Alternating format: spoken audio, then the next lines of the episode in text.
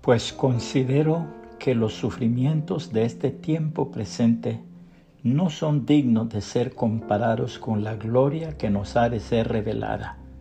Romanos 8, 18, la Biblia de las Américas.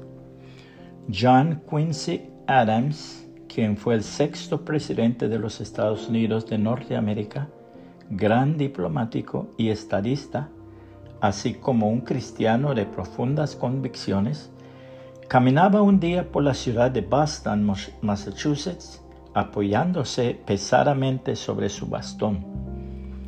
Se encontró con un viejo amigo que lo saludó cariñosamente y le preguntó cómo se sentía.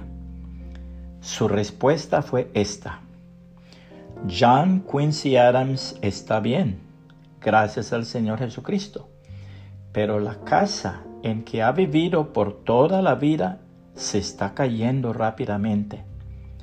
El techo está lleno de grietas, las paredes se vienen abajo y el piso se desploma y además ya he recibido de su propietario para que la desocupe en un plazo no muy largo.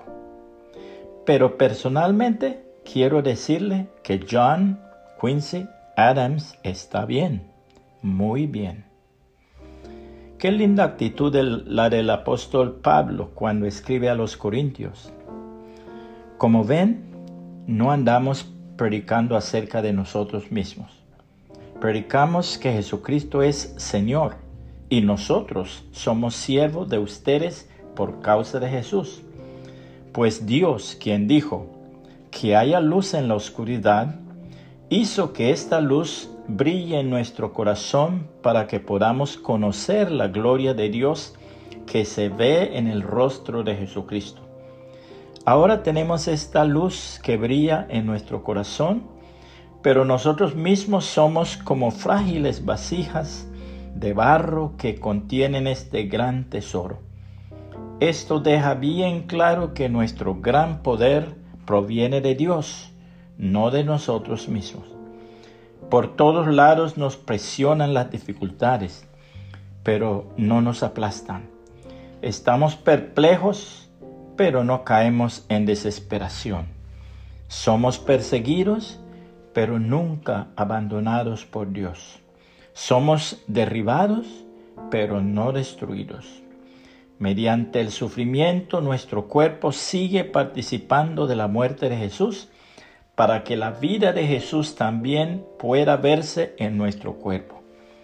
Es cierto, vivimos en constante peligro de muerte porque servimos a Jesús, para que la vida de Jesús sea evidente en nuestro cuerpo que muere.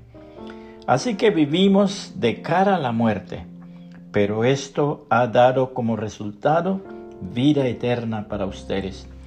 Sin embargo, seguimos predicando porque tenemos la misma clase de fe que tenía el salmista cuando dijo, creí en Dios, por tanto hablé. Sabemos que Dios, quien resucitó al Señor Jesús, también nos resucitará a nosotros con Jesús y nos presentará ante sí mismo junto con ustedes. Todo esto es para beneficio de ustedes y a medida que la gracia de Dios alcance a más y más personas, habrá abundante acción de gracias y Dios recibirá más y más gloria.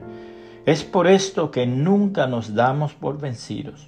Aunque nuestro cuerpo está muriéndose, nuestro espíritu va renovándose cada día, pues nuestras dificultades actuales son pequeñas y no durarán mucho tiempo sin embargo, nos producen una gloria que durará para siempre y que es de mucho más peso que las dificultades. Así que no miramos las dificultades que ahora vemos. En cambio, fijamos nuestra vista en cosas que no pueden verse, pues las cosas que ahora podemos ver pronto se habrán ido, pero las cosas que no podemos ver permanecerán para siempre. Segunda los Corintios 4, 5 al 18, nueva traducción viviente. Puede compartir este mensaje y que el Señor Jesucristo le bendiga y le guarde.